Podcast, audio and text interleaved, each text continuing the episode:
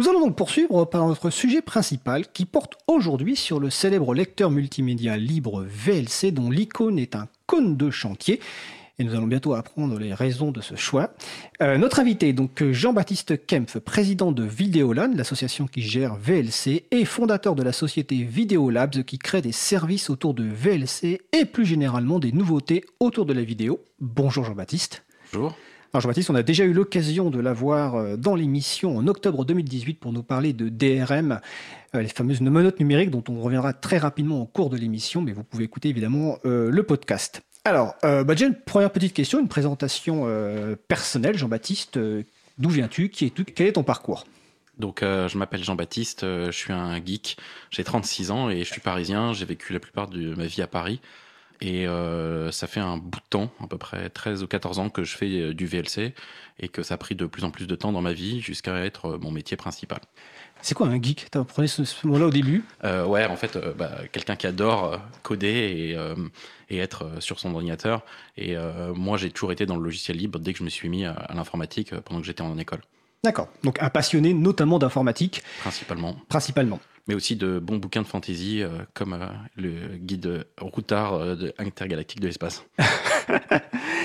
Alors déjà en plus, c'est un grand honneur de te, de te, recevoir car depuis le 15 novembre 2018, tu as eu le grade de chevalier de l'ordre national du mérite. Euh, donc c'est l'une des plus importantes décorations françaises. Alors ça, ça a l'air de te faire soupirer, mais en même temps ça récompense non, une non, dizaine d'années de, de, contribution non, à la fois dans ta société et dans la communauté du libre. Alors ça va te faire rigoler parce que je suis un gros boulet. J'ai toujours pas récupéré cette décoration parce qu'il faut organiser une cérémonie, avoir quelqu'un qui te la remet. Et euh, je dois avouer que c'était pas vraiment mes priorités, euh, notamment personnelles cette année. Mais il faut absolument que je m'en occupe parce que sinon je vais jamais avoir le droit de la porter. Alors c'est génial, c'est clair, c'est génial parce que ça montre euh, notamment qu'on a eu des gens euh, dans l'État qui commencent à comprendre ce que c'est le logiciel libre et pourquoi c'est important pour l'État euh, et pour la France. Donc ça c'est vraiment très cool. Euh, c'était Mounir à l'époque qui l'avait, qui, qui était ministre du numérique. Maintenant, c'est Cédric O, je crois, qui l'a remplacé. Donc, c'est très cool. Par contre, ce que j'aime pas, c'est une décoration personnelle pour un projet qui est un projet commun. Alors, c'est sûr, si je suis avec la personne qui a passé le plus de temps autour de VLC et d'autres projets autour de Vidéolan, mais je suis toujours un peu mal à l'aise euh, avec. C'est le côté starisation qui te plaît pas? Ouais, il euh, y a beaucoup trop de stérilisation dans tout ce qui est tech, tout ce qui est start-up. Euh, on parle plus souvent, on voit plutôt souvent, même sur les start-up, des photos des fondateurs plus de, que de leurs produits. Euh, ça me gêne un peu. C'est pas très grave, mais ça me gêne un peu. Ok. Euh, avant d'oublier, je précise que si des personnes qui écoutent veulent appeler pour faire une, intervention et notamment poser une question à Jean-Baptiste, vous pouvez appeler le 09 50 39 67 59 et Étienne Gonu en régie attend vos appels. Alors déjà une petite première question. Euh, en fait, de très nombreuses personnes euh, utilisent VLC, sans souvent savoir d'ailleurs que c'est un logiciel libre. Pour elles, pour ces personnes, bah, ça leur permet de lire des vidéos. Mais toi, quand tu présentes par exemple en soirée peut-être ce que tu fais, comment tu présentes VLC en une ou deux phrases déjà? Un Alors, petit résumé. Euh, ça dépend. Ça dépend de qui Public. en face et ça dépend de si je veux troller ou pas. Euh, en fait, euh, en général, ce que je dis, c'est que c'est un lecteur euh, multimédia qui est capable de lire tous les formats de fichiers audio, vidéo et qui marche partout. Euh, ça, c'est l'accroche. La, et surtout après, bah, je dis que c'est un logiciel euh, libre euh, développé par une communauté pour le bien commun. D'accord. Alors ça c'est intéressant parce que euh, une des forces effectivement de VLC c'est de lire à peu près tous les formats fichiers et on va y revenir dans la partie plus technique, présentation des fonctionnalités. Tu dis que c'est une communauté qui développe ça, mais justement on va parler de, l'histoire de ce projet. Comment c'est né euh, Parce que c'est un projet très ancien, hein, de, de, nombreuses années. Donc est-ce que tu peux nous raconter voilà comment est né ce projet euh, bah, à l'école centrale de Paris si j'ai bien suivi? Donc en fait, euh, ce qui est marrant dans VLC c'est que il n'y a pas eu de créateur de VLC et surtout il n'y a personne qui a voulu faire VLC. Donc euh, les gens, et ça ça les déçoit un peu quand je leur raconte ça, il n'y a personne qui s'est dit « Oh là là, je vais faire un nouveau lecteur vidéo, ça va être mieux que, que le reste ».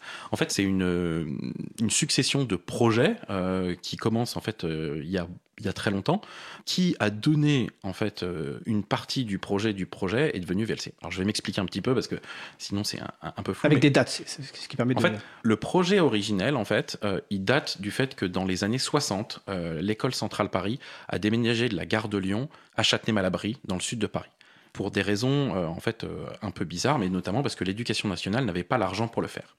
Donc on s'est retrouvé avec une grande école française qui était sur un campus géré par des anciens élèves et donc privé. Et tout dans l'organisation du campus était faite par des étudiants. Le téléphone, la télé, la radio, euh, la cafette euh, et le réseau informatique. Dans les années 80, ils mettent un réseau informatique, et c'était un réseau informatique qui était basé sur Token Ring, euh, donc un réseau très lent. Et en fait, vers le milieu des années 90, ils veulent avoir un réseau plus rapide. Et quand ils vont voir l'école pour leur dire on a besoin d'un nouveau réseau plus rapide, en particulier pour jouer, hein, faut pas mentir. Euh, l'école pour jouer en réseau, puis. Hein. Pour jouer en réseau. Mm. Et l'école leur dit, écoutez, vous êtes gentil, vous allez l'utiliser pour jouer en, réseau et pas du tout pour travailler. Et surtout, leur raison principale de l'école, c'est, bah, vous comprenez, le campus est privé, nous, on peut rien y faire. Ils disent, allez voir les partenaires. Et en fait, c'est là en fait que le projet qui s'appelait Network 2000 à l'époque, évidemment on est en 95, tout, tout, tout projet s'appelle 2000, si sinon c'est pas un vrai projet. Ils vont voir des, des partenaires, ils vont voir notamment TF1 qui dit le futur de la vidéo, c'est le satellite. Alors aujourd'hui, c'est facile de rigoler, mais en 95, c'était important. Et pour 1500 étudiants, s'il faut mettre 1500 décodeurs et 1500 antennes, ça va coûter une fortune. Ce qu'on vous propose, c'est de juste mettre un réseau très très rapide, numérique. C'est le début de la vidéo numérique. On met une grosse antenne et on diffuse la vidéo euh, sur tout le réseau hyper rapide. Et évidemment, on est en 94-95. Les, ordinateurs les plus puissants, c'est les 486 DX33, DX66 ou des Pentium 60. C'est absolument impossible sans avoir des grosses machines euh, pour faire du décodage vidéo taille DVD à l'époque, sans matériel. Mais ils le font quand même. Et c'est comme ça qu'ils justifient en fait le rachat d'un nouveau réseau pour ce projet dans l'association des étudiants qui gérait le réseau informatique. Donc à ce moment-là, il n'y a pas du tout de VLC. Et puis, ça finit, il y a une démo qui marche, ça crache au bout de 50 secondes, on fait la démo de 42 secondes, euh, comme ça, c'est nickel. C'était euh, cross-platform, ça marchait grosso modo sous BOS et Linux, rien d'autre, mais on montrait que c'était possible. Et en fait, pendant un an, il se passe plus rien. Il y a des étudiants en 98 qui disent Mais en fait, c'est un projet qui est marrant de diffusion de vidéos sur un réseau. Il y a peut-être d'autres campus ou des, des réseaux euh, d'entreprises qui sont intéressés. Donc, ils remontent un projet qui, à ce moment-là, s'appelle Vidéo LAN, LAN pour, euh, qui veut dire euh, réseau local, réseau local. Euh, en anglais. Et donc, ils commencent le projet Vidéolan. Ils sont en 98. Et là, comme objectif, ils ont de devenir open source et d'être cross-platform. Mais dans Vidéolan, il y avait une partie serveur, une partie réseau, une partie un autre, un truc un peu compliqué. Et il y avait une partie cliente. Mais le, partie cliente, c'était pas forcément le focus, parce que c'était pas forcément l'endroit le plus compliqué. Et donc, la partie cliente s'appelle Vidéolan Client. Donc VLC. Et à ce moment-là, tout le monde appelle Video Client. Ça va ne s'appeler VLC que 3 euh, ou 4 ans plus tard. Au moment où, en 2001, euh, après une bataille de longue haleine, euh, l'école autorise le changement de licence pour que ça passe d'une licence propriétaire vers une licence open source. Une licence libre, qui en l'occurrence la licence GNU GPL, General ah, Public License. Exactement. Alors ils ne précisent pas la version, ils ah. disent GNU General Public License, et ils ne précisent pas VLC, ils précisent pour l'ensemble des logiciels du projet Videolan. Et donc VLC, c'est une petite partie du projet Videolan, qui est un projet dont le but a été d'être libre mais qu'au début ne l'était pas, basé sur un projet qui était originellement de, faire un nouveau réseau, pour, parce qu'il y avait un réseau informatique lent à l'époque. Et à ce moment-là, quand ça passe en logiciel libre, c'est à ce moment-là qu'il y a des contributions extérieures importantes qui font que ça passe sous Windows et sous macOS rapidement, et pas à l'initiative des élèves, et que ça commence en fait à démarrer à l'extérieur. Mais donc en fait, il n'y a personne qui s'est dit Waouh, je vais faire un nouveau lecteur, je vais le porter partout. C'est vraiment une, des étudiants, plusieurs générations d'étudiants, parce qu'on parle de 94 à 2002 en fait pour le, début d'explosion, et il n'y a, a personne qui s'est dit Je vais créer VLC. D'accord. Donc l'école centrale euh, de Paris, c'est une école d'ingénieurs. Donc toi, tu intègres l'école centrale à, quelle date? Euh, En 2003. Donc en 2003. Donc je suppose que, comme tu l'as dit en introduction, tu es un geek et puis tu es là pour apprendre. Donc tout de suite, le projet te plaît. Est-ce que tu contribues tout de suite? Alors, d'abord, c'est pire que ça. Ah. En fait, moi, j'ai choisi l'école centrale Paris parce que je savais que c'était une, école où il y avait une association informatique. Qui faisait du libre. Qui faisait du libre. Ah, donc tu as choisi l'école pour ça, tu ouais, en fait, euh, j'avais, j'avais rencontré en vacances quelqu'un, et en fait, moi, j'ai eu le choix entre plusieurs écoles, euh, plusieurs grandes écoles, et je ne suis allé à Centrale parce que je savais que, un, il n'y avait pas beaucoup de cours, et euh, deux, parce qu'il y avait une, association qui faisait du réseau, qui était sous Linux, et, euh, et alors, j'y connaissais rien, c'était clair à l'époque, mais voilà, et donc, ça a été mon choix, en fait, c'est pour ça que je suis allé à Centrale c'est marrant parce que ça me rappelle ma propre histoire à Paris 8, mais des années avant, parce que je suis un peu plus vieux que toi. Donc tu arrives à Centrale en, 2003. Donc à l'époque, il n'y a pas d'association qui porte ce projet. Et si j'ai bien suivi, c'est toi qui vas initier l'idée de créer une association qui va s'appeler Vidéolan. Alors en fait, ça arrive bien plus tard. Ah, parce qu'en fait, à l'époque, en fait, les gens du réseau, via et les gens Vidéolan, en fait, c'était très interconnecté. Moi, je deviens le vice-président de l'association du réseau, et puis c'est moi, avec euh, notamment euh, un autre développeur qui s'appelle Rémi. En fait, c'est nous qui portons pendant une année euh, cette association, et donc on fait des choses sur, sur Vidéolan. Et moi, la première chose que je fais sur Vidéolan, c'est gérer la diffusion interne de la télévision pour le campus de Centrale. et ça, ça doit être fin 2003, début 2004 que je commence à, à toucher à, au projet Vidéolan, mais pas, pas du tout par la partie code, vraiment par la partie euh, euh, infrastructure. Et en fait, euh, je fais un stage plus tard en 2005-2006 et je, m'emmerde hein, pendant ce stage. C'est aux États-Unis ce stage? Ah, Non, non, pas du tout. J'étais au, CEA, la direction ah, des applications militaires. Le stage était génial, mais j'avais beaucoup trop de temps. je me suis vraiment amusé sur le stage. Euh, donc c'est pas, mais c'est juste que ah, ça, ça allait pas assez vite euh, pour moi. Et donc j'ai fait deux choses. J'ai fait pas mal de documentation et j'ai commencé à aider sur VLC. En fait, on s'est retrouvé un peu au problème que en fait le, projet était trop gros pour l'école et trop gros pour des étudiants, trop d'utilisateurs. Et c'était très difficile de faire quoi que ce soit, surtout parce qu'en 2006, 2007, 2008, en fait, la nouvelle génération d'étudiants est vraiment pas intéressée par le projet. Et donc, c'est à ce moment-là où, en fait, je, en fin 2007 et début 2008, je lance l'idée de se séparer de l'école. Et donc, en fait, je crée l'association au Videoland Dev Days en décembre 2008, euh, hébergée chez Free. Et c'est là où on fait un vote, où on décide de créer une association. Et voilà. Parce qu'en fait, début 2007, en fait, il y avait plus que deux personnes et demie actives sur le projet. Moi, quand j'étais donc dans mon stage, comme tu l'as dit, aux États-Unis, euh, j'ai passé beaucoup de temps à retrouver des mondes, des anciens et des nouveaux, pour se remotiver autour du projet. Et ça va prendre quelques années pour qu'on arrive à la, version 1.0 de VLC. D'accord. On va y arriver. Une petite question. Alors, le choix du cône de chantier comme icône, c'était à cette époque-là ou pas? Alors, euh, moi, je suis arrivé, le cône de chantier était déjà là. Alors, bon, est-ce que tu sais pourquoi c'était choisi comme cône de chantier? Oui, je sais, évidemment. Ah, vas-y. Alors, il faut savoir, et je suis désolé pour, euh, pour les auditeurs, en fait, il y a une bataille d'anciens pour expliquer euh, quelle est la raison du cône. Mais quand moi, je suis arrivé à Centrale, c'est sûr, donc on, était, on avait des étages de 24 étudiants, et donc sur l'étage du 2H, l'étage du réseau, euh, il y avait à peu près une centaine de cônes, il y avait une armoire à cônes, il y avait un, un, culte du cône. Quoi. Le culte avec euh, des, jeux, des jeux physiques comme euh, le cône acrobatique, le cône ball, des batailles, des, des, montages de batailles à moitié laser, moitié cône. il y avait vraiment un cône un culte sur le cône qui était très drôle, hein, pas du tout malsain, attention pour ceux qui ont peur. C'était très très très marrant et, et, hyper deuxième ou troisième degré. À l'origine, en fait, c'est euh, ils avaient besoin de parler à un étudiant. Euh, mais qui voulait pas leur ouvrir la porte. Et donc, en fait, après une soirée euh, probablement un peu arrosée, ils ont utilisé le cône comme porte-voix pour l'appeler et le alpaguer depuis sa fenêtre. donc, plutôt que d'avoir une, petite mandoline et pour chanter une sérénade, ils ont pris un cône qui était là. Ça, ça c'était les, les gens autour du réseau. Et en fait, dans la première sortie sous Linux X11, plutôt que de celle qui était avant, qui était Alors, en c'est l'environnement de fenêtrage graphique, on va dire. Alors, avant, la première version, elle était en frame buffer, donc ça, c'est encore au niveau plus bas. Et donc, ça passe la première version. Et en fait, il y avait un peu un tirage de. Enfin, tout le monde se tirait la bourre un peu dans le VLC à l'origine, ce qui est normal, parce qu'il y avait toujours plein de choses à faire. Euh, c'est super marrant. Et donc, euh, ben, celui qui, qui met le, la, première version X11, en fait, il commit à 4 heures du matin, mais plutôt que de. Même si c'est pas fini, mais monte juste parce qu'il a quand même fait le plus gros du boulot. Donc, il envoie, en fait, sa, sa version, et pour montrer que c'est pas fini, il reprend euh, le, il met comme icône le, petit cône de chantier pour dire que c'est en travaux. Et ensuite, Sam Osvar, qui est euh, un, des, génies qu'il y a eu autour du projet, euh, dessine la première icône et ça reste. Donc c'est pas réfléchi, c'est complètement débile d'utiliser un cône de chantier pour un lecteur multimédia, mais c'est un coup marketing absolument génial parce qu'en fait c'est hyper reconnaissable. Et donc là ah maintenant quand je vais partout dans le monde, quand je parle de VLC, déjà les gens ils connaissent déjà beaucoup plus que l'école centrale Paris ou des choses comme ça, mais surtout il y en a plein, ils font Ah non, je sais pas trop. Et tu dis Mais si, si, si, le, cône de chantier. Le cône, qui lit des vidéos. Et là, c'est universel. Donc c'était un excellent souhait et et on salue euh, Samuel Osvar qui a été aussi euh, le, le responsable du projet Debian, qui est aussi un grand fan de cinéma et notamment de la classe américaine, que peut-être on parlera un jour. En tout cas, allez chercher sur un moteur de recherche Samuel Osvar, c'est un génie. Qui, et, qui euh, a été un premier à introduire Wikipédia en France. Exactement, c'est un des fondateurs aussi de Wikipédia France, aussi, Wikimedia France aussi. Euh, euh, j'ai une petite question sur le salon web de la radio, donc je rappelle, c'est sur causecommune.fm. Donc en réponse rapide, Marie-Odile qui demande est-ce que cette école est toujours aussi sympa afin de la conseiller aux jeunes qui vont prochainement passer des concours? Donc l'ECP, est-ce que, est-ce que tu conseillerais d'aller à l'ECP aujourd'hui? Euh, Alors je suis désolé, j'en sais rien du tout.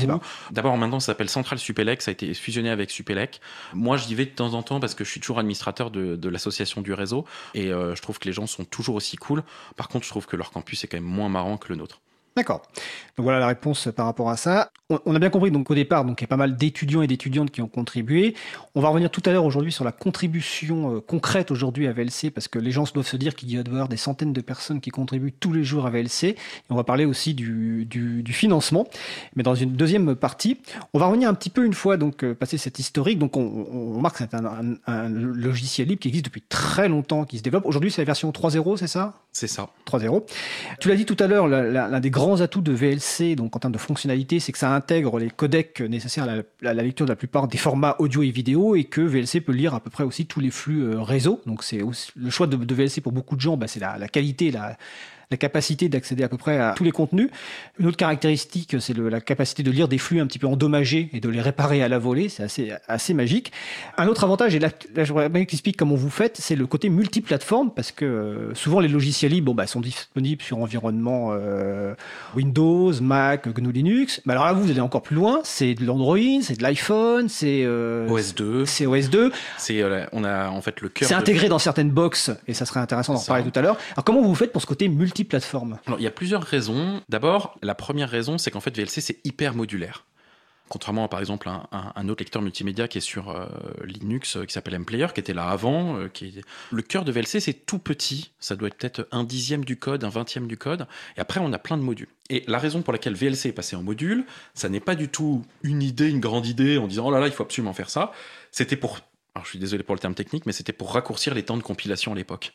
Et donc, en fait, quand on faisait une modification, on modifiait juste un module et on recompilait, c'était beaucoup plus rapide que tout recompiler. La compilation, c'est partir du code source pour arriver à la version compréhensible par l'ordinateur. Donc, en fait, pour faire plus simple, c'était juste plus facile de développer, mais ça n'était pas dans le but d'être plus cross-platform. C'était vraiment euh, Sam euh, qui voulait euh, coder plus rapidement. Et donc, pour aller plus rapidement dans son développement, il est passé en module. Mais ce passage en module, en fait, c'est vraiment un coup de génie qui était peut-être pas forcément vu à l'époque. C'est que ça a permis justement d'être sur plein de plateformes. Puisque quand tu vas sur une autre plateforme, en fait, tu fais juste une nouvelle sortie audio, une sortie vidéo et une nouvelle interface, et puis c'est tout. T'as pas à modifier tout le reste. Et, c'est un deuxième effet qui se cool qui est très bien, c'est que ça permet aux gens qui rentrent dans le projet de commencer à contribuer sans être capable de comprendre ce qui se passe au cœur. Moi, pendant quasiment deux ans, entre le premier moment où j'ai codé sur VLC, j'ai jamais rien fait dans le cœur de VLC, parce que c'est compliqué, mais c'est pas grave. Comme c'est des modules, tu rajoutes juste une fonctionnalité. Tu veux un nouveau format, tu rajoutes juste un module. Et quand tu veux placer sur d'autres plateformes, euh, donc tu as, mentionné, mais on ici sur Apple TV, sur Android TV, on a une version qui marche sur la PS4. Bon, elle n'est pas publique parce que pour des raisons de liberté, on peut pas la publier, mais en fait, ce que je dis, c'est que VLC, c'est un des logiciels le plus portés euh, sur plein d'autres plateformes. En tout cas, interface. On est sur plus de plateformes que Chrome, on est sur plus de plateformes que Firefox, que LibreOffice, euh, et je parle même pas, évidemment, de logiciels propriétaires comme Office ou Apple. Donc, et il faut comprendre que Évidemment, ça prend beaucoup de temps, mais en fait, le cœur de VLC, c'est géré par cinq personnes. Et ça, c'est important. C'est des gens très bons. Et, je suis poli. À part moi, c'est vraiment des gens exceptionnels au niveau code, euh, qui sont vraiment de classe internationale, qui sont hyper bons, qui savent ce qu'ils font. Et donc, en fait, c'est ça qui permet en fait de supporter plein de plateformes. Euh, voilà. Et ensuite, on est euh, très conservateur sur notre approche du code. On écrit tout en C un petit peu de C++. mais C, c'est un langage de programmation. En, langage de programmation C, donc vraiment du bas niveau, parce qu'en fait, c'est un langage qui est très limité, mais qui est relativement simple, dont on connaît très bien les limites. Euh, et donc, ça permet en fait de VLC de garder cette qualité. Et, c'est aussi un truc important, c'est que VLC, la marque pour les gens, les gens normaux, euh, c'est-à-dire pas les gens qui passent leur journée à compiler leur VLC sur Linux, ils font confiance au code. Et ça, c'est hyper important.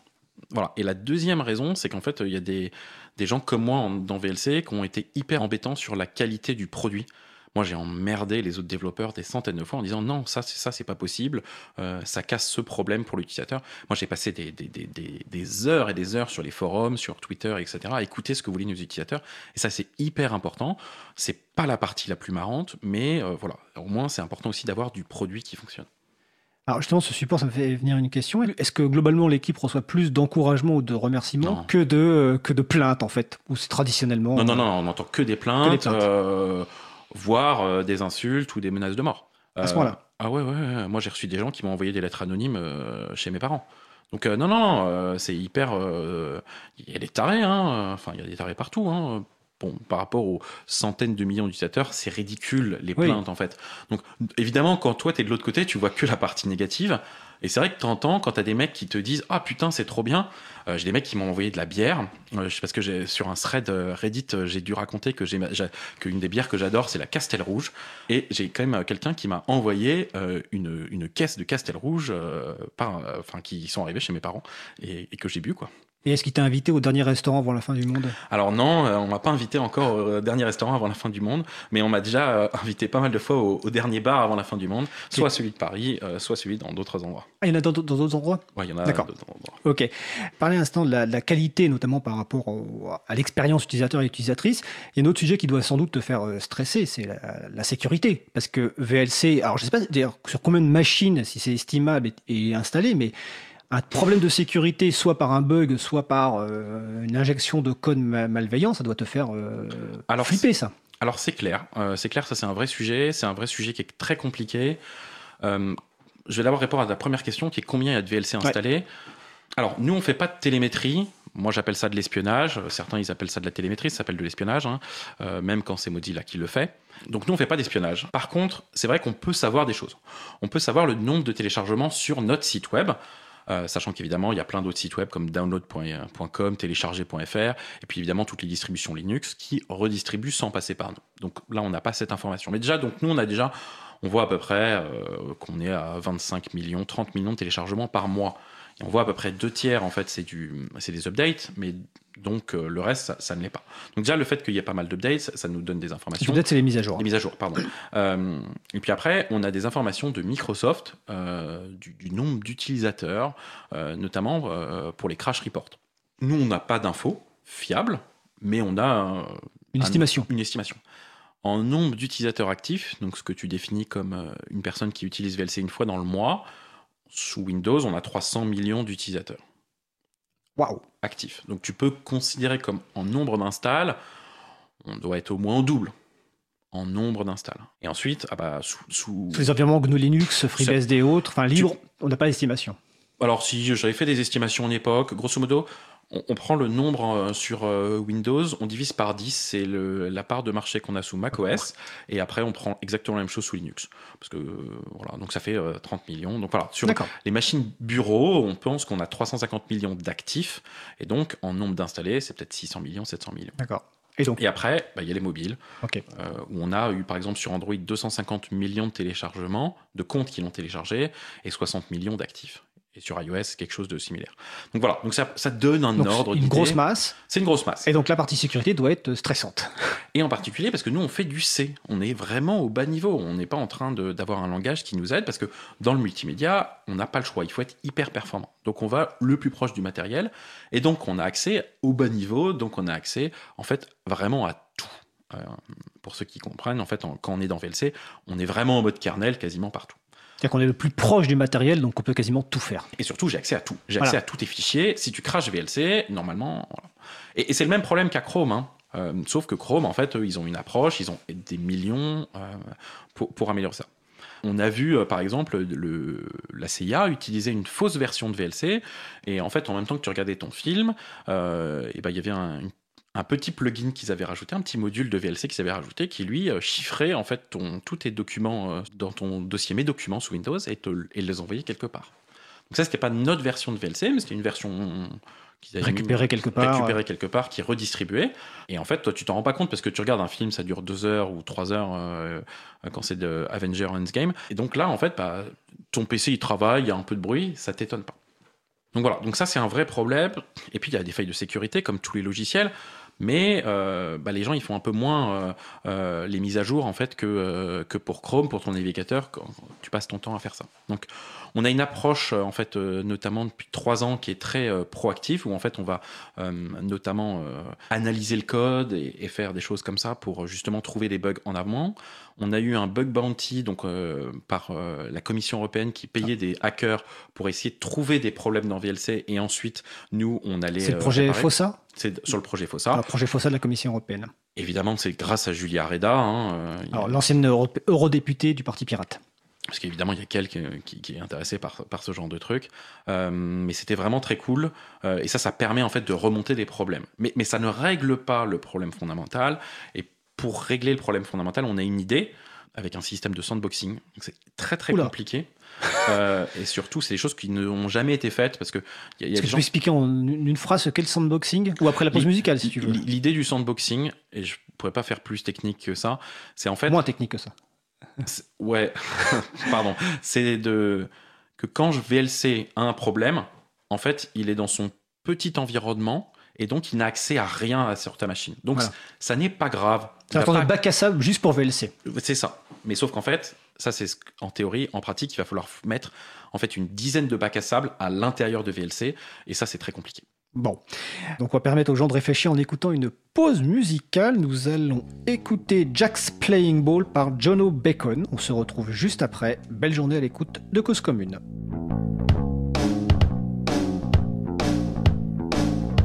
Cause Commune. 93.1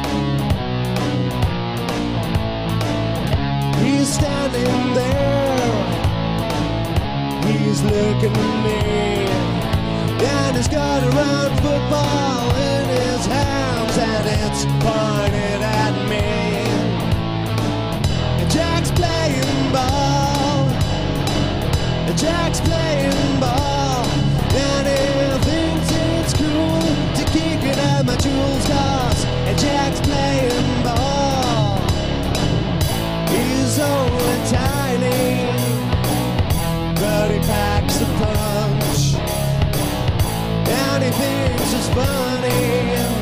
The kinky wears on the lounge. He's only tiny, but he's my pal. He's only tiny when I'm going to home.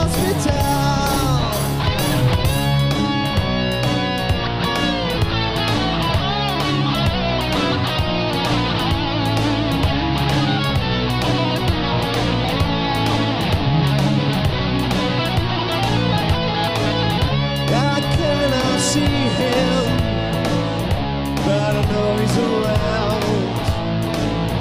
Cause I hear the football and I hear the sound. Jack's playing ball. Jack's playing ball. And I thinks it's cool to kick it at my jewel stars. Jack's playing ball.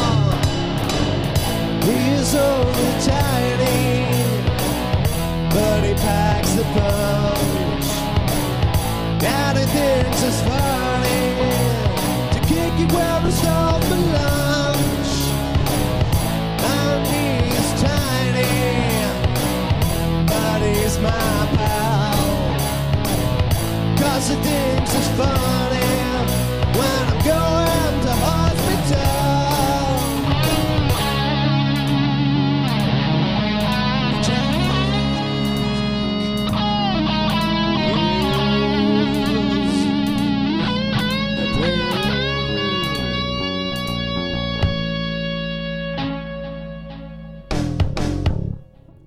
D'écouter Jack's Playing Ball par Jono Bacon, disponible sous licence libre Creative Commons by SA, c'est-à-dire partage dans les mêmes conditions. Vous retrouverez les références sur le site de l'April, et sur le site de la radio causecommune.fm. Vous écoutez toujours euh, l'émission Libre à vous, donc sur radio Cause Commune 93.1 FM en Ile-de-France et partout ailleurs sur le site causecommune.fm.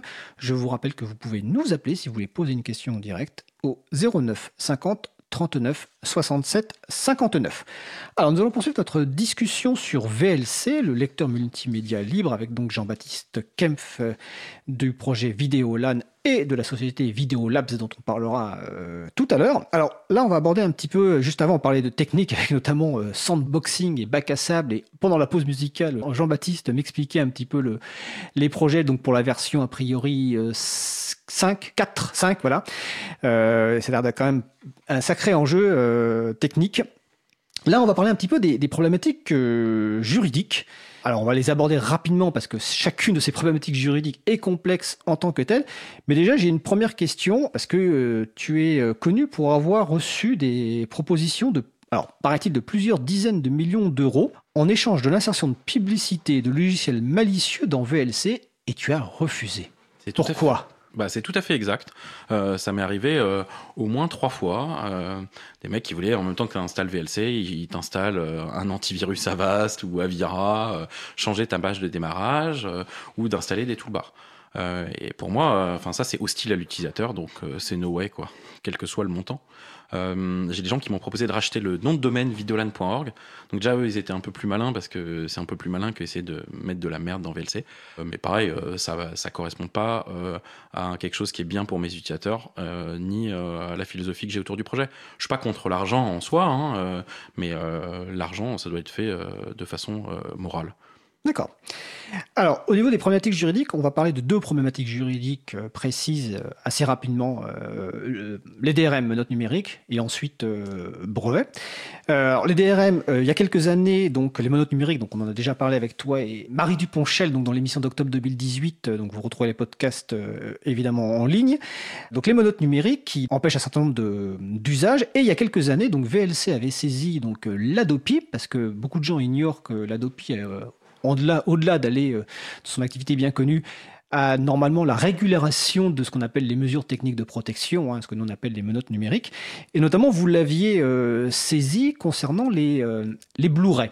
les formats des Blu-ray, parce que, est-ce que VLC avait la capacité juridique, non pas technique, parce que techniquement vous saviez le faire évidemment, pour lire ces fameux Blu-ray? Alors, première question, pourquoi vous avez dû saisir l'Adopi? Quelle a été la réponse de l'Adopi et quelle est la situation aujourd'hui par rapport à la lecture, notamment donc de ces Blu-ray? Donc en fait, VLC est capable de lire les DVD euh, donc euh, depuis 2001 euh, et donc en fait c'était avant les lois LCEN, EUCD et tout ce genre de. Alors, LCN, loi pour la confiance dans l'économie numérique, et EUCD, c'est la version française de la directive droit d'auteur. donc voilà, ça, c'était, c'était des, des, lois qui avaient été faites. et donc, en fait, on était passé avant, avant ça. Euh, quand on veut mettre le la lecture du Blu-ray dans VLC, on est après ça, et euh, notamment, il y a une agence de régulation des mesures techniques de protection qui avait été créée. Euh, et qui n'avait jamais rien foutu. Ils n'avaient même pas rendu le rapport annuel qu'ils devaient rendre. Et donc, on a mergé ça dans Adopi au moment de la loi Adopi. Et donc, en théorie, c'était à eux de nous aider, parce qu'en fait, il y a un problème fondamental qui est euh, l'interopérabilité et les mesures techniques de protection. Et grosso modo, en fait, c'est deux, deux, concepts qui sont euh, impossibles. Euh, et puis, la loi était hyper peu claire, donc on allait poser des questions. Parce qu'en théorie, c'était eux qui étaient le régulateur. Bon, la réponse, on n'a rien compris à la réponse, en particulier parce qu'ils n'ont rien compris à la question. Ils ont fait ça avec une mauvaise foi absolument, absolument forte. Euh, ils n'ont jamais réussi à comprendre. Euh, ça a mis deux ans avant euh, qu'on réussisse à avoir une question au gouvernement par un député, et c'est à ce moment-là qu'ils ont commencé à se bouger. Et grosso modo, ils n'ont rien compris à la question et ils n'ont pas voulu, ils n'ont même pas posé la question. En fait, ils étaient vraiment dans un mode complètement politique avec Franck Riester qui, à la fin, en fait, s'est rendu compte. Donc, actuellement ministre de la Culture et anciennement qui était le rapporteur du projet de loi euh, qui s'est rendu compte qu'en fait il y avait quelque chose à faire et qu'on n'était pas là juste pour les emmerder, qu'on posait vraiment une question quoi. Euh, et puis il y avait le secrétaire général de la DOPI, dont j'ai oublié le nom. Eric Walter. Eric Walter aussi qui a essayé de bouger, mais c'était trop tard. Donc j'ai dit euh, publiquement que c'était des gros nuls. Je le redirai publiquement. Tu es en train de le dire publiquement. Ouais bah je peux le redire une fois de plus, hein, ça ne dérange pas. j'ai eu Jacques Toubon, donc qui évidemment ne se souvient pas de moi parce que c'était mon maire quand j'habitais dans le 13e arrondissement de Paris, qui a écrit Monsieur Kempf, je sais pas quoi, il avait écrit dans la presse que j'étais un méchant, grosso modo. Et, Jacques Toubon qui était un ancien aussi ministre de la Culture et qui à l'époque devait être député européen, je pense. Peut-être, euh, voilà. Aujourd'hui, il fait un travail qui est plutôt bien en tant que médiateur euh, de la République et je crois, euh, je crois que ce qu'il fait est plutôt pas mal. Mais c'est vrai que voilà, il m'avait gonflé et je lui ai dit, enfin, je crois, et je l'ai croisé une fois et je lui ai dit qu'il avait rien compris au sujet et je crois qu'il m'a dit, ouais, c'est possible, j'ai rien compris.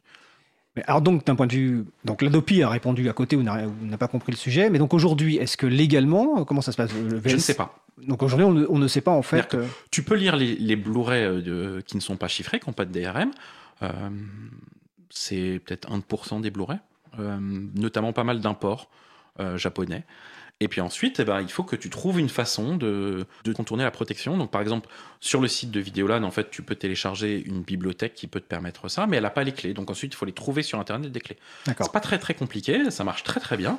Mais en tout cas, moi légalement, j'ai pas le droit de, euh, de, de le diffuser. Peut-être qu'un jour, et peut-être qu'aujourd'hui, j'ai le droit de diffuser en fait la bibliothèque, mais les clés, je pense pas. Mais j'en sais rien. Mais on ne sait pas. Et l'autorité qui est en charge de, redonner la réponse ne sait pas. Non, non, mais c'est des gros nuls. Hein. Euh, aussi bien la RMT que Adopi. Et maintenant, ils sont tellement, ils savent tellement pas quoi faire de ce, de ce gouffre financier, de cette connerie du début jusqu'à la fin, qu'ils vont essayer de la, la, merger dans le CSA. Le CSA qui est quand même un petit peu plus compétent, mais pour avoir déjà discuté avec eux sur les questions de TNT numérique, c'est complètement noyauté par des lobbies. C'est absolument une catastrophe. D'accord.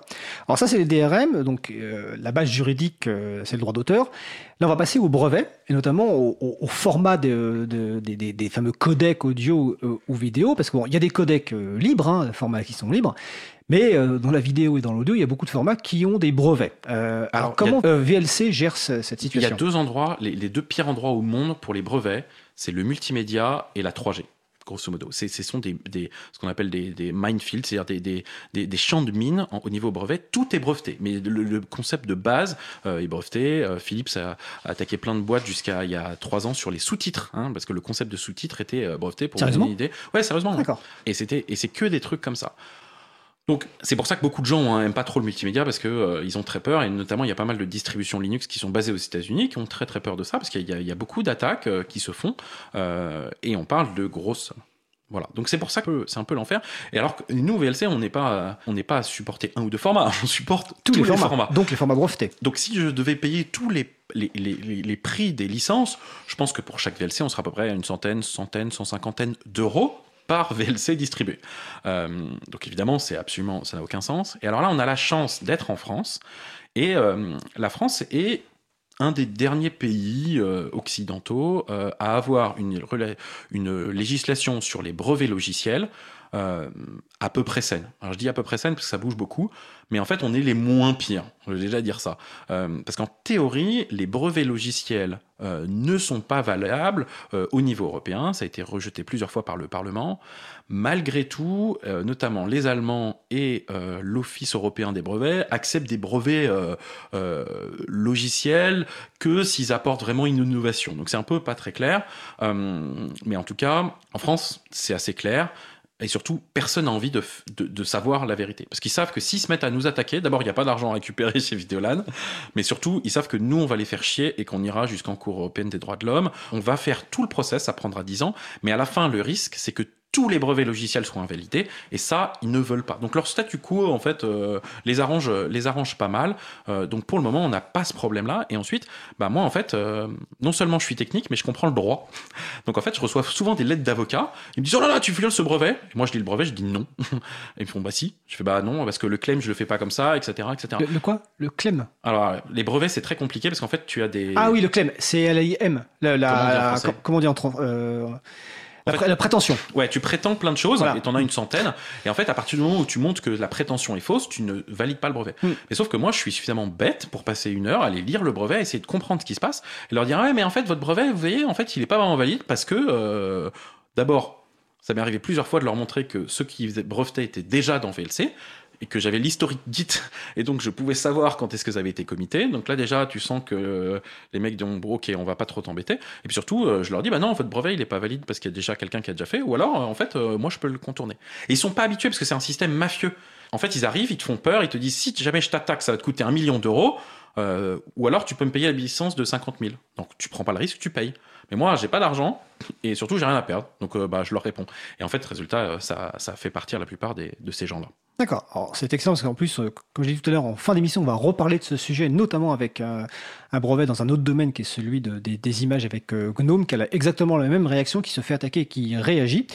Euh, mais comme le temps file, et tout à l'heure, tu as, tu as dit qu'aujourd'hui, VLC était développé principalement par, enfin, le cœur en tout cas, par cinq personnes. Mais alors, en fait, qui paye ces gens-là? Comment est financé le développement de, de, VLC Et je te demanderais aussi de faire le lien avec ta société, Videolabs, euh, qui contribue au financement de VLC. Sur la plupart de l'histoire de VLC, euh, euh, c'était que des gens qui travaillaient sur leur temps libre, des étudiants. C'est comme ça que moi j'ai fait jusqu'en 2012. voilà, j'avais une deuxième vie le soir, le week-end, vacances. On a eu un petit problème euh, qui a commencé, que j'avais vu, euh, notamment en discutant avec euh, Gnome et les gens de, de, KDE, de se rendre compte qu'en fait, à partir le pic du, logiciel libre desktop, c'était 2009-2012. Tous les cadors, c'était les mecs qui faisaient ça. Et puis après, on a vu les contributions commencer à, à, se réduire, notamment parce que les étudiants, ils veulent faire une nouvelle startup, ils veulent faire un nouveau jeu vidéo. À grâce aux plateformes, en fait, maintenant, ça n'a jamais été aussi facile de publier sur Android, sur iOS. Donc, on préfère vouloir faire Flappy Bird que bosser sur VLC. Et il y a une professionnalisation autour de l'open source, c'est-à-dire vraiment la partie non libre, c'est-à-dire la partie euh, Google, Facebook, etc., qui est surtout la partie server-side. Et sur la partie côté serveur. Ouais, côté serveur. La partie vraiment euh, logiciel libre sur le bureau, c'est quelque chose qui, qui se raréfie. Euh, en tout cas en, proportion. Et donc c'est de plus en plus difficile d'avoir des gens qui veulent bien travailler là-dessus et euh, sur leur temps libre, parce que bah, sur leur temps libre, vous pouvez faire des apps, ou surtout ils sont fait rafler tous par Google, Facebook et autres. Et le deuxième truc, c'est qu'on s'est rendu compte que pour travailler pour le futur de VLC, il fallait passer par les smart TV et les smartphones. Euh, qui sont tous sauf smart, mais en tout cas, c'est beaucoup plus contraignant de travailler dans des environnements, de développer pour ces environnements-là. Et en fait, bah, tu peux pas demander aux gens sur leur temps libre d'avoir une version professionnelle de VLC là-dessus. Donc en fait, euh, ben, j'ai créé je voulais en fait créer une sous-société de vidéo LAN. Donc comme en fait fait Mozilla, Mozilla Org et Mozilla euh, Foundation. Euh, l'association m'a dit que c'était pas une bonne idée, donc j'ai créé une société à côté, puis j'ai embauché des gens de la, de la communauté pour faire avancer VLC. Donc maintenant j'ai une boîte qui s'appelle Videolabs, qui ne produit quasiment qu'exclusivement du logiciel libre. On fait un peu de conseils, mais on fait surtout du logiciel libre. Et euh, ça permet en fait d'accélérer euh, VLC. Et une grosse partie du travail de l'entreprise, c'est-à-dire plus de 50%, n'a pas de clients, c'est juste améliorer VLC. Mais il y a encore des gros développeurs qui ne sont pas dans, la société. Euh, et c'est comme ça. Mais malheureusement, en fait, il y a un problème. Là, tu parlais d'un problème de financement. C'est qu'aujourd'hui, il n'existe pas de business model B2C open source. Donc, Alors, B2C B2C, donc pour le grand public. Pour le grand public.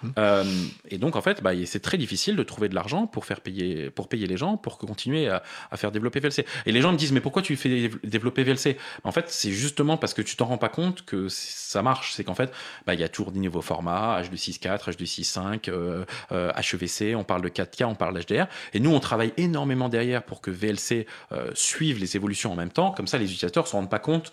Ils disent, bah non, mais ça marche toujours. Ouais, mais ça marche toujours parce que justement, on fait cet effort. et ça, ça coûte de l'argent. Alors, en parlant d'argent, euh, rapidement, à la, pendant la pause musicale, tu me parlais techniquement du sandboxing, donc la boîte bac à sable pour la partie sécurisation, et tu me dis un chiffre Un million d'euros. Un million d'euros, voilà, pour euh, améliorer. Pour, améliorer énormément la sécurité de VLC, il faut le faire.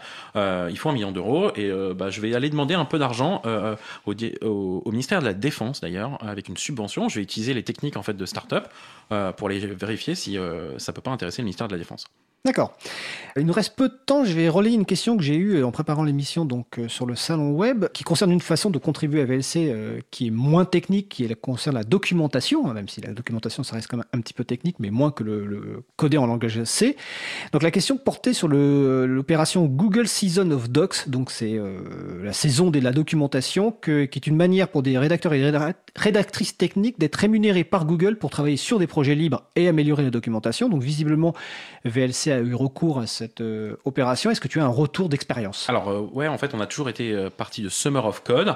Et là, il y avait donc Seasons of Doc, qui était quelque chose de nouveau. Et donc, on, l'a fait. on a une étudiante qui s'appelle Eddie. En fait, son, son nom est un peu long, donc j'ai un peu du mal à le prononcer, mais on l'appelle Eddie. Donc, c'est une femme. Elle habite à Lagos, au Nigeria. Et elle est en train de refaire la documentation utilisateur de VLC, qui est un sujet dont on parle depuis 10 bah, ans. Et c'est vrai que la documentation de VLC, elle est vraiment honteuse par rapport à la qualité du logiciel.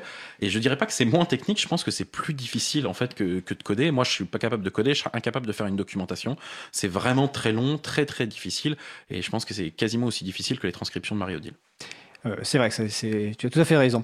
Euh, deux petites questions, donc pareil que, que j'ai reçues en préparant. À quand une vidéothèque où on pourra classer, chercher films et séries 4.0, c'est en bêta. En bêta 4.0. Donc, c'est en train de, tu prends le, les nightly builds de VLC, il y a tout ça. C'est les nightly builds, donc c'est les, les, compilations de tous, les soirs. Donc, mais pour quelqu'un qui va installer sur sa distribution GNU Linux fin de l'année 2019 donc. Fin de l'année 2019, euh, plus quelques mois de retard, mais à peu près c'est ça. C'est quasiment fini. On a justement tout ça, euh, justement une sorte de iTunes, mais beaucoup plus simple, beaucoup plus rapide, et sans avoir un, media center complet comme Kodi, un truc un peu simple ou et, absolument optionnel. Si les gens veulent garder juste le VLC, ils ont juste le VLC. D'accord. Autre question qu'on m'a relayée, euh, ou une suggestion, ce serait bien que les devs de VLC, donc les personnes qui développent VLC, y ajoutent un, coupeur de vidéo intégré pour couper des longues vidéos en plusieurs petites séquences de 3-5 minutes. Est-ce que c'est prévu ou euh, Alors, Techniquement, tu peux déjà le faire dans VLC. C'est juste hyper compliqué à faire parce que tu as un bouton record en fait qui permet de te le faire. Euh, la, fonctionnalité, si je comprends bien, c'est la fonctionnalité qui ressemble à celle que QuickTime avait, qui permet de couper. En fait, ce que ça fait, ça met juste des marqueurs dans la vidéo. Je suppose, oui. Et c'est pas très compliqué à faire. Euh, ce qui est plus compliqué, c'est de trouver une interface correcte pour le faire. Je ne sais pas comment on pourrait faire ça dans l'interface, mais euh, je vais y réfléchir parce que je pense que en fait, ouais, faut que je, démarre mon Mac pour voir comment on fait QuickTime et, euh, et je pourrais faire ça, ouais. D'accord. Euh, dernière question, je te laisse le mot de la fin. On, a parlé beaucoup de vidéos et j'ai une petite question personnelle, euh, parce que j'ai cru comprendre que tu appréciais les, les, les, séries, les films. Est-ce que tu as des conseils de séries ou de films aux personnes qui nous écoutent? De séries ou de films? Ah bah, ah, Moi, j'ai plutôt des conseils bouquins en fait. Eh ben, vas-y, bouquin. Ah, Alors, le meilleur livre au monde, ça s'appelle Le nom du vent de Patrick Rothfuss. Euh, alors, je suis désolé, je vais vous le conseiller. Vous allez me détester après, après quelques mois. En fait, il y a que deux volumes qui sont sortis, mais c'est absolument addictif. Euh, et euh, dans le même style, je vous conseille à peu près tous les Patrick Sanderson. mais pareil, il faut pas commencer encore son, grand, son grand chef-d'œuvre parce qu'il a que trois bouquins de 1200 pages. Il y en a 14 qui sont prêts. Mais en tout cas, il y a plein de nouvelles qu'il a fait et c'est absolument génial. Donc, Sanderson et Brian Sanderson et Patrick Rothfuss, c'est mes grands coups de cœur dernièrement de, bouquins. D'accord, bah écoute, super. Est-ce que tu as quelque chose à ajouter ou une annonce à faire euh, dans cette fin d'émission? Enfin, de sujet en tout cas? Euh, Rien de spécial. Utilisez VLC, continuez à, soutenir VLC. bizarrement, VLC, c'est très connu à l'étranger et en France, bah, il y a parfois un, petit désamour. je pense qu'on n'est jamais prophète en son pays. Mais en tout cas, continuez à, parler de VLC parce qu'on en a besoin, même si on a l'impression que tout le monde connaît. En fait, euh, vu l'émergence des plateformes qui arrivent avec Netflix et des plateformes qui sont pas très ouvertes et pas très loyales, euh, c'est important plus que jamais de libérer la vidéo. Bah, en tout cas, euh, merci Jean-Baptiste. Donc c'était Jean-Baptiste Kempf de VLC, du projet Vidéoland, de Vidéolab. En tout cas, merci pour ce que vous faites. je te souhaite une belle journée. Et je te remercie.